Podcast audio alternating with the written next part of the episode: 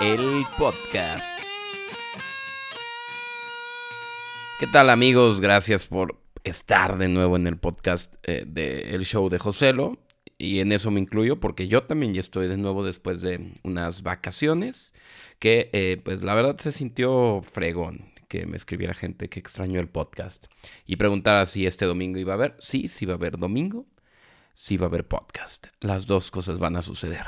Yo solo eh, pues puedo determinar sobre una. Y aquí está este podcast. Hoy en este eh, día virtual subjetivo, ¿no? Tan curioso y subjetivo, extraño, sorpresivo como los gustos de Belinda, vamos a platicar sobre eh, un episodio oculto, o más bien olvidado en la historia de México y Centroamérica. Un poquito, porque estuve por allá, por Bacalar. Pero antes de eso, vamos a platicar de un tema eh, que les va a gustar a mis queridos, eh, pues eh, podríamos ser compatriotas, podríamos ser colegas en la colección de datos curiosos y sorprendentes. Tenemos algo, un poco de eso, ¿no? este gusto por ser asombrados. Pues bien, em, esto fue más o menos hace unos tres días, eh, bueno, cuatro, que se llevó o se vivió el 25 de mayo. Se cumplieron 19 años de lo que es quizás eh, la mayor estupidez mercadológica que haya cometido el ser humano a ese nivel. Me refiero a este 25 de mayo de 1992, cuando eh, se dio el premio mayor de la campaña Pepsi Number Fever en Filipinas. ¿Qué era esta campaña? Era algo muy simple, era como una, una lotería, un bingo, donde eh, las tapitas, no sé eh, si ustedes le dicen así, tapas, eh, o cómo le dicen a lo que las botellas de plástico, estas de PET, tienen arriba, con lo que tapas y destapas. En México le decimos tapitas, no sé cómo le digan en Filipinas. El caso es que creo que todos los que han vivido ya más de 20 años, les ha tocado al menos alguna vez en su vida que alguien le imprima alguna frase, algún concurso o algo dentro de la tapita, ¿no? les encanta a los que inventaron las tapitas ponerles cosas adentro. Pues era así, imprimieron en Filipinas eh, números del 1 al 999 y en el canal 2 de Filipinas cada noche iba a haber una capsulita ¿no? En el que decían el número, no sé, 045 y te ganabas algún premio. También decían ahí el premio. Eran premios que iban desde 100 pesos filipinos hasta un millón de pesos, el premio mayor. Para quien no sepa cuánto eran 100 pesos filipinos, también yo no sabía, en 1992, pues 100 pesos filipinas eran como 4 dólares y el premio mayor eran como 40 mil dólares.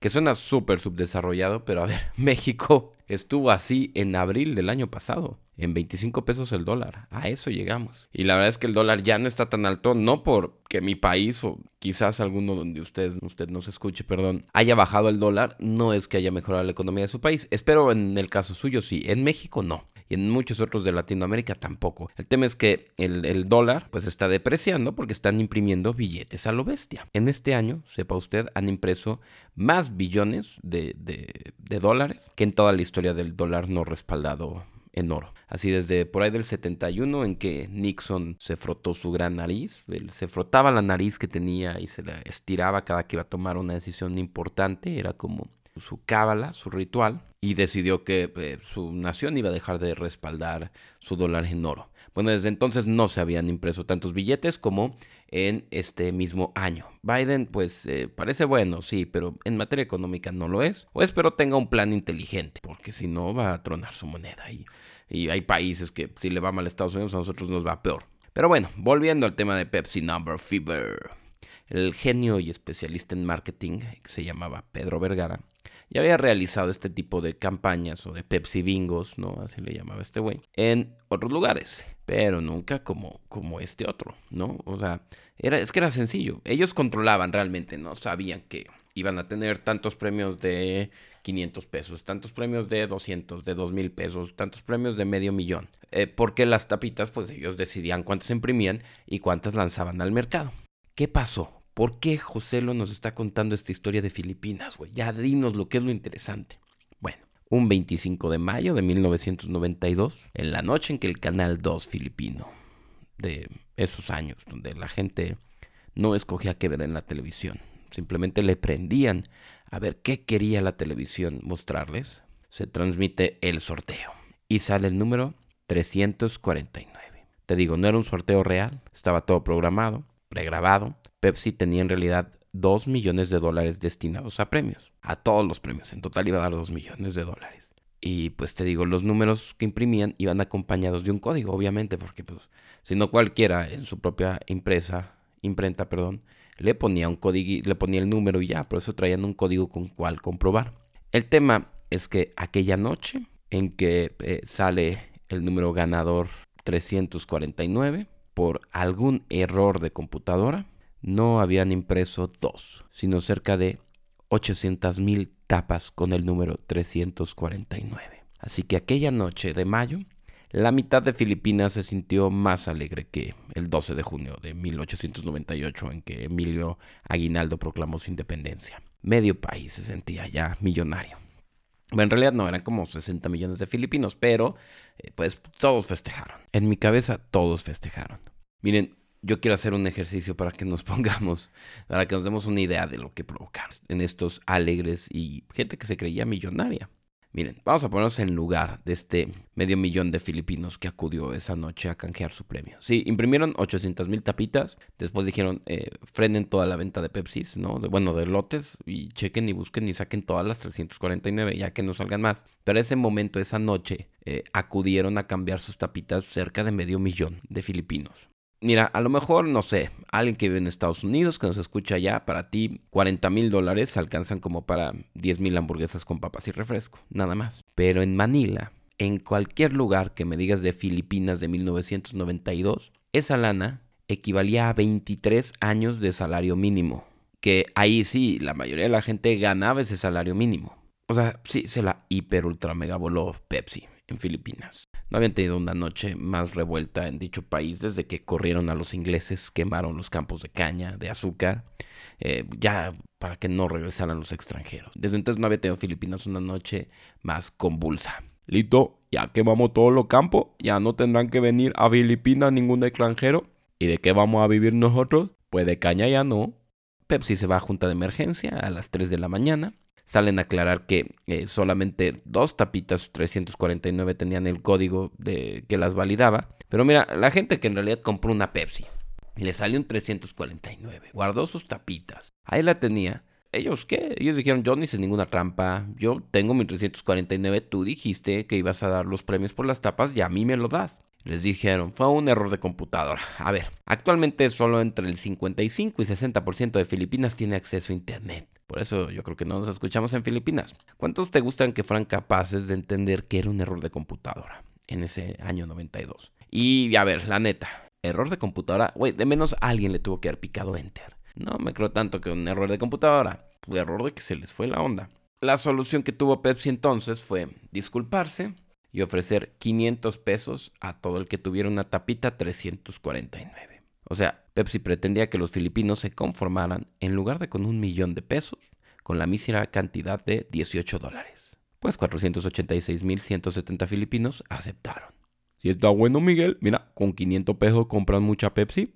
Y otros 22.000, eh, pues no aceptaron la oferta. Querían su millón, querían justicia. Y la mayoría entonces aprendió acciones legales contra esta empresa transnacional. Lo cual está bien, para eso es la ley, ¿no?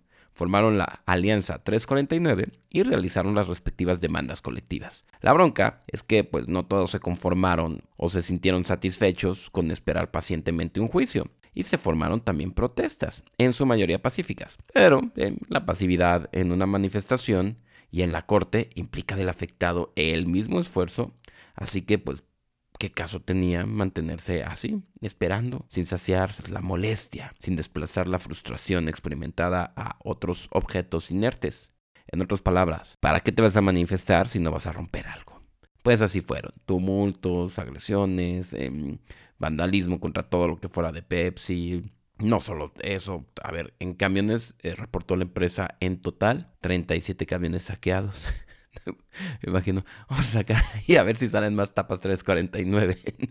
y pues bueno, eh, es que el tema es que ya el gusto por la Pepsi ya estaba puesto en Filipinas, ¿no? Y ya estaba el pretexto para ir a saquear. Bueno, venían en Pepsi, Mountain Dew, eh, Mirinda, si no me equivoco, y el de limón. Algunos de estos camiones que dañaron y saquearon fueron empujados por barrancos, otros reportaron incendiados y el problema sí fue en uno que por ahí de febrero del 93. Esto duró años, ¿eh? que estuvo el, proceso legal, que estuvieron eh, pues los disturbios con otra cosa de Pepsi. Y también le sirvió de terapia ocupacional a mucha gente desempleada, ¿no? Así, volverte manifestante del grupo 349. Les digo, en febrero del siguiente año aventaron una granada. O sea, así es. A algún imbécil se le ocurrió aventar una granada contra un camión que, a ver, dime, el que maneja el camión de Pepsi, ¿qué culpa? Imprimió en las tapitas 349. ¿Era de él la idea de la promoción? No, era una persona filipina igual que cualquier otro. Bueno, afortunadamente esa persona no murió, pero desgraciadamente una señora y su hijo que nada debían ni temían. Seguro el bebé no estaba en edad todavía de tomar refrescos, fallecieron. No fueron las únicas muertes. También a otro almacén de, de Pepsi le aventaron, bueno, aventaron otra granada más bien en un almacén de, de Pepsi, donde mataron a tres trabajadores que ni la debían ni la temían. Seguro ellos también tenían o alguien en su familia sus propias tapitas 349 sin cobrar. Directivos amenazados de muerte, agredidos al entrar y al salir de las plantas de Pepsi, ¿no? Que pues realmente ahí era un tema, tendría que ver con quien había organizado la promoción.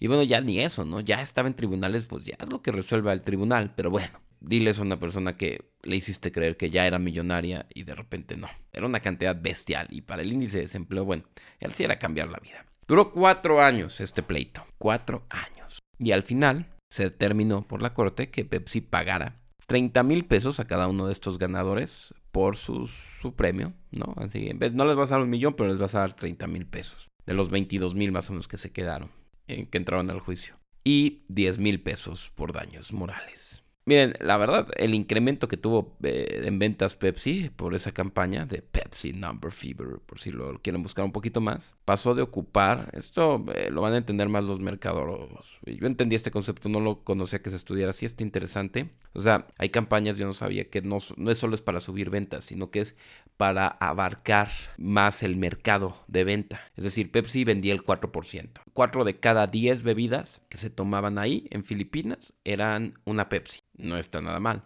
Pasó a casi el 25%, es decir, una de cada cuatro bebidas que se toman en Filipinas durante el 92, 91, 92, era una Pepsi o estas otras que les decía. Pues la verdad sí es impresionante. O sea, la campaña sí fue exitosa. La única bronca fue la cantidad de tapitas 349 que imprimieron. Solamente por eso no se siguió haciendo esta campaña en otros países. Hice un recuento un poquito de cuánta lana le ingresó la transnacional a Filipinas por pagos de premios y demás. Esto eh, sin poder eh, contabilizar eh, pues lo que tuvieron que gastar en seguridad extra, en camiones extra, en campañas de disculpa, en campañas como para recolocar la marca y demás. En, en puros pagos fueron 9 millones de dólares para los que aceptaron el premio de consolación. El primero, les dijeron 500 pesos y ya. En esos, todos esos, más de 480 mil personas, metieron 9 millones de dólares. De los 90, ¿eh? Luego fueron otros 7 millones y medio de daños morales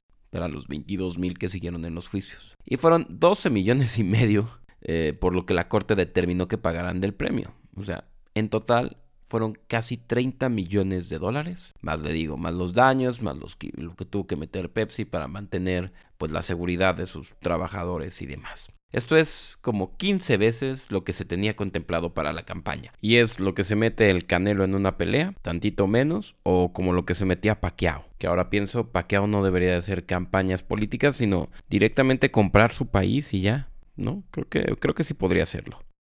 En cierta medida, eh, creo que Pepsi sí debería ser reconocida como la marca que más ganas le echa a su publicidad y como quiera nunca logra ni logrará ser el número uno. Es que el eslogan de Pepsi, de esta refresquera, siempre será, Pepsi está bien, joven, cada vez que alguien pide una Coca-Cola y no la tienen.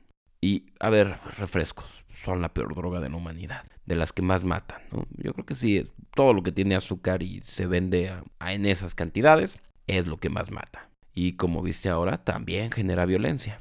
Pero fíjense, revisé el PIB de Filipinas del 90 al 97 y esto es una cosa impresionante. Eh, para que veas lo que a lo que pueda llegar a alcanzar una campaña publicitaria mal hecha. ¿Y por qué lo la gente dice? Es que no contratan sin experiencia. Híjole, yo ya tendría más miedo de contratar a alguien en quien le vas a dejar ejercer presupuesto de tu empresa. Fíjense, Filipinas, Filipinas, el país de las Filipinas, en el 90 bueno, en el 91, agarré los datos desde ahí, decreció. El país perdió en su economía un 0.06%. Ya quisiéramos ahorita en México decrecer tan poquito. Pero en el 92, que se empezaron a pagar estos millones de dólares, subió su economía al 0.03%. En el 93, eh, que ya estaba normalmente Pepsi pagando premios y calendarizando, su economía subió a un 2.1%. En el 94 su economía subió al 4.04%, en el 95 al 4.07%. Les resuelve la corte en el 96 que empiecen a pagar su economía, eh, los premios, las indemnizaciones de daño moral y demás. Su economía subió un 5.08%. En el 97 creció un 5.02% termina de pagar Pepsi los premios. Dice, ya, güey, ninguna promoción para ustedes, nada. Nada que de tapitas ni que de envolturas. Es más, para ustedes no va a haber ni promoción con futbolistas. Nada de Pepsi Max para ustedes, nada. En el 98 ya no hay premios de Pepsi, su economía vuelve a crecer al 0.06%, igual que en el 91. Interesante, ¿no? Lo que la consecuencia de esta campaña. En fin, la pasé muy bien, la verdad, en estas vacaciones. Gracias por permitirme eh, un fin de semana no mandarles podcast. Bueno, y el otro que no fue una historia tal cual, ¿no? Fue un episodio nada más de comentarios. Y bueno, les decía al principio del episodio que iba a narrar un poquito de la guerra de castas. ¿Por qué? Porque estuvimos por Yucatán. Bueno, llegamos a Valladolid, que es cuando fue la guerra de castas, donde más se refugiaron gente antes de tenerse que ir eh, los mestizos de plano a Mérida todos y que eran tanta gente que les dio pues que hubo epidemias y demás y para que dure el episodio pues cerca de los 20 minutos eh, voy a platicar todo esto interesante hasta llegar al puerto de Bacalar que tuve la oportunidad de conocerlo vayan a Bacalar es una cosa hermosa por eso ahora entiendo por qué todo el mundo que va por ahí regresa enamorado de esa zona. Aparte está bien chiquito y lo recorres de volada. Tulum, Tulum estás hiper caro y sobrevalorado. ¿Qué es eso? ¿Qué es lo que cuestan tus bebidas? No estás dándole oro a la gente de comer y de beber. Tuluminatis, bájenle a sus precios. No se puede ser tan hippie y gastar tanto. Eso no va con lo hippie. Ustedes son hippies falsos. Nada más se bañan a jicarazos y con agua fría. Pero eso no te hace un verdadero hippie. En fin. Miren, les voy a platicar este episodio no, no tan bien narrado de la historia de México y sepa usted si nos escuchen otra parte de, eh, del mundo que nos está pasando lo que a lo mejor en, en Venezuela, Cuba, Nicaragua, eh, Brasil le tocó, Argentina ya le tocó, Bolivia, eh, pues les pasó, ¿no? Que estos dictadores este, populistas llegan a cambiar hasta la historia. Así que sí voy a hacer hincapié en seguir mencionando episodios de la historia de México tal cual pasaron. Miren, el tema Yucatán llegó a ser un país solo, ¿no? Y después volvió a México. ¿Por qué? Eh, rapidísimo. Cuando es la guerra de independencia, eh, muchos españoles fueron expulsados y la mayoría no se quiso regresar a España. Por eso es que subió la población de españoles en Centroamérica y Sudamérica, gente que nos escucha por allá, pero unos cuantos se quedaron de tercos en este territorio. Ellos fueron los primeros yucatercos, eh, los que no se querían ir de acá. El caso es que después ellos se independizan de México. ¿Cómo? Pues eh, protestando, eh, disparando con armas que consiguieron y demás, que también les dieron a los mayas que había en esa población, en toda esa península y acabando y después de que se independizaron no les quitan las armas. Tiempo después, eh, sepa usted que México fue el primer país que derogó la esclavitud. Lo hacen en teoría desde, eh, pues, desde Miguel Hidalgo, pero pues Miguel Hidalgo no concreta la independencia. En realidad fue Vicente Guerrero hasta por ahí del 30 y garra, si no me equivoco. Bueno, luego... Em, Estados Unidos eh, invade México, ¿no? También lo hizo, lo intentó hacer Francia, lo intentó hacer Reino Unido, luego no. El caso es que cuando pasó eso, a la par de que pasó eso, es que eh, eh, Yucatán se independiza, pero después le, empieza una guerra porque la, población maya de ahí era bastante maltratada y, sí era abusada. No había esclavitud en teoría, pero existía este vasallaje a través de la tienda de rayas, que era esta costumbre que se tenía desde la conquista, que a lo mejor hubo en muchos países de Centro y Sudamérica, era, sí te pago para que no digan que eres esclavo, pero solamente yo te puedo vender, porque aparte no hay otra tienda en la hacienda más que la mía, entonces te pago, no sé, 10 pesos, por poner un número. Ojalá una persona ahí hubiera ganado 10 pesos, eh, pero no. Y te vendo el arroz en 20, el frijol en 15, el maíz en 30, pues ibas eh, coleccionando una deuda que aparte se heredaba. Y luego sí era esclavitud, no me digan que no. O sea, no me digan que alguien intentó impedir esa esclavitud, porque cuando en Cuba todavía había, eh, por ejemplo, esclavos, pues eh, se les permitía a los hacendados de aquí, a los grandes terratenientes, venderlos a Cuba para pagar su deuda. Entonces sí eran esclavos tal cual. En fin, esas personas se eh, levantan en armas. Fíjense, por ahí de, bueno, por donde era Mérida, estoy hablando de 1840, por allá, eh, pues la población era 2 a 1, maya contra criollos y mestizos y españoles que se quedaron ahí en la zona de la Ribera Maya, de, por acá, donde ahorita es Cancún, Tulum, hasta Bacalar, era 5 a 1. Entonces, eh, ¿qué pasa? Se, se, levantan en armas, sí, pero en realidad hay algo que no nos cuentan en la historia de México, que es los ingleses querían esas tierras. ¿Por qué? Por las maderas, por el enequén. El enequén, pues es con lo que hacían las cuerdas para barcos y demás, y era bien eh, valorado, ¿no? De las cosas caras en ese entonces. Era como ahorita tener plástico, por así decirlo. Los ingleses ya habían llegado al territorio de lo que ahorita es Belice, no a todo. Entonces ellos empezaron a darle lana a los mayas. De hecho, inclusive estos cuates habían, eh, se habían ofrecido, mira qué buenas y qué caritativas almas, en negociar eh, con Yucatán, en partirse en dos repúblicas, una maya y otra yucateca. Pero, eh, pues, los yucatecos dijeron, no, sabes que vamos a perder todo necesitamos ayuda de México. Por eso eh, tarde o temprano terminaron volviendo a ser parte de México.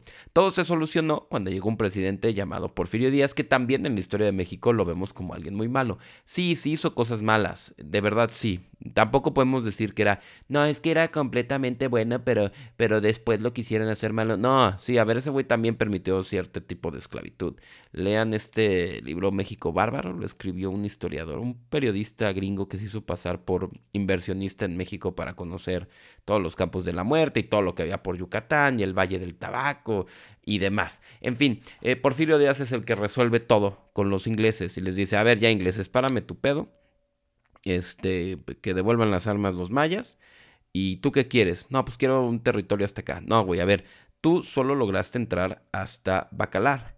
No pudiste pasar el fuerte de Bacalar. Y por eso es que México eh, conserva toda la Ribera Maya desde Chetumal hasta Cancún, hasta arriba Holbox. Sino, de no ser por ese fuerte de Bacalar, que se los voy a platicar cuando hago un podcast de los piratas. Eh, eh, pero es una cosa muy bonita que me tocó conocer, eh, pues la parte de piedra intacta todavía, lo demás sí, y es del 1700, se construyó para combatir a los piratas que entraban que querían entrar a la laguna o al lago de los siete colores de Bacalar. De no ser por ese fuerte, México no tendría toda la Ribera Maya, que ahorita para temas de turismo es un referente internacional padrísimo. Eh, pues estoy muy contento de haber ido al fuerte de Bacalar. Y ya, eso era todo. También estoy muy contento de que sigue creciendo el podcast porque lo siguen compartiendo. Entonces estoy muy agradecido. Por favor, sigan haciendo eso. Y pues eh, nada. Nos escuchamos en el próximo episodio del show de Joselo, siempre y cuando usted y Dios quieran.